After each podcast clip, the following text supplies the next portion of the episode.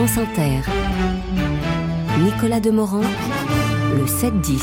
Vous connaissez les influenceurs et bien bienvenue aux influenceurs. 80 secondes ce matin sur cet article du New York Times consacré à une tribu constituée de journalistes, mais pas seulement, qui ont lâché leur fonction dans les médias traditionnels pour se lancer sur Instagram.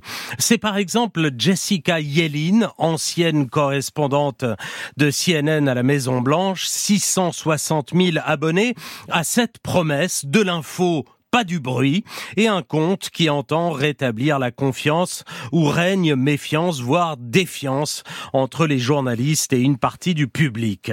Mo News, un peu plus de 400 000 abonnés, offre lui juste les faits et une information non partisane avec des posts, du podcast et des interviews comme celle d'Anthony Blinken, le secrétaire d'État américain, qui a fait le choix de ce canal pour toucher un public qu'il ne toucherait pas par ailleurs. En dehors des grands médias qui y sont présents, Instagram devient donc un espace où il est possible de trouver de l'information de qualité fabriquée par ces news influenceurs. Pour toute personne normalement constituée, ce devrait être une formidable nouvelle. Mais pour le patron d'Instagram, il ne semble pas que ce soit le cas, à tel point que les contenus politiques, c'est-à-dire tout ce qui est potentiellement relié à des choses comme les loi, les élections ou les sujets sociaux, c'est vaste, n'y sera plus mis en avant à moins que vous ne le cherchiez activement. Et le résultat a été immédiat dès la décision prise ce mois-ci.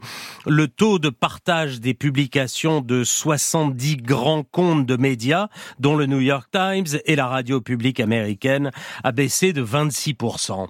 Alors on peut une fois de plus méditer ou se lamenter sur ces décisions univoques prises par les plateformes au mépris de leurs conséquences sur la qualité du débat public, mais soyons pour une fois optimistes et parions sur les usages.